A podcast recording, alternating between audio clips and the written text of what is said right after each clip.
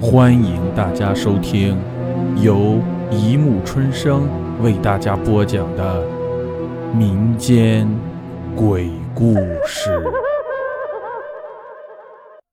第二百三十二集。真的输了吗？张正和六子是村里的好朋友、好工友。那时，村里流行去镇上干瓦工。本来闲着无事，在家忙完农活的六子就约上了张正，一起去镇上干些碎活，赚点零花钱。早出晚归，冬天的夜晚，天黑得格外的早。六子干活麻利，早早的回家了，而张正却还在工地加班加点。不一会儿，天已经全黑了。张正肚子饿得咕咕叫，工头看他累得可怜。就留他在那里吃了一顿饭，张正好不开心。工头的媳妇在炕上暖暖的上了几个菜，从外面提了壶白酒，两个人就喝了起来。不知不觉，已经是初冬夜晚九点多，两个人也喝得差不多了。张正就起身回家，工头叮嘱了几句，也回房休息了。冬天的夜晚没有夏季那么热闹，多了些许寒意。张正骑着二八自行车，趁着酒劲儿，一个劲儿地往家里赶。农村的路上，一路石子磕磕绊绊，张正喝得尽兴，胆子也大，头也不回。就这样，快到家时，张正酒劲儿也散得差不多了，口渴难耐，忽见远处有一户农家灯还亮着，就将自行车停在门口，敲了敲门。一位老妇人开了门。张正今年二十八，还是单身，须有些造诣地说：“能否讨口水喝？”妇人眉头一笑，说：“进来吧。”张正低头而进，一看，好不热闹，一大桌壮年正围着桌子玩着牌九。妇人倒了一杯水，递在张正手上。张正边喝水边津津有味地看着壮年们玩牌九。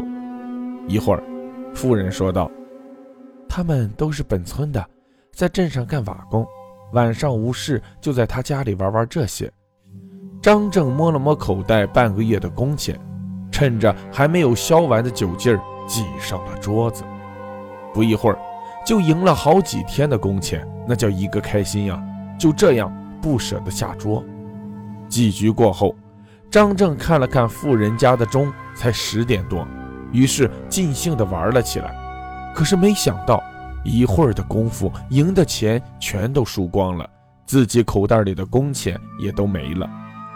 张正摇摇头，准备离去，可是一个男人拉住他的胳膊说：“哎，小兄弟，输了钱就得赢回来啊，不然多亏。”张正低着头道：“自己的钱已没了。”那男人直接说：“哎，几个人都是本村的，就带你赊着，赢了你就给。”输了就等你有钱再说。张正好不欢喜，连连点头感谢，坐上了桌子，又开始玩了起来。可是越输越多，张正没一会儿就欠了很多债。张正告诉那些人：“等等，我有钱了就还给你们，不行的话我就给你们我的胳膊，随随随便你们要。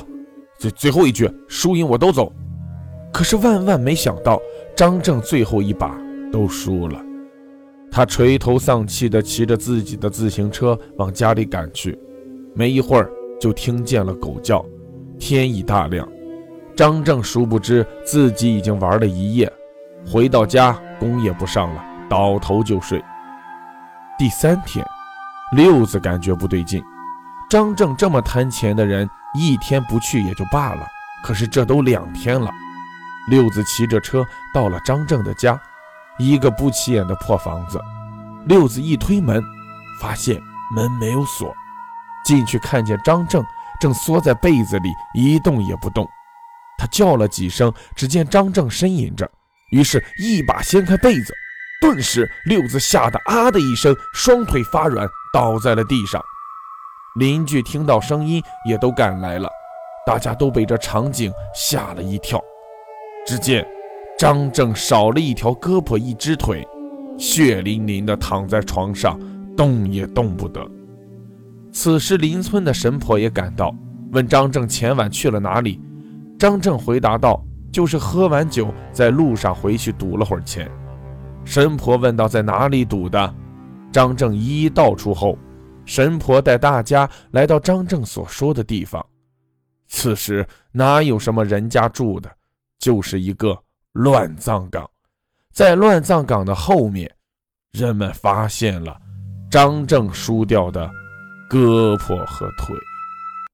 好了，故事播讲完了，欢迎大家评论、转发、关注，谢谢收听。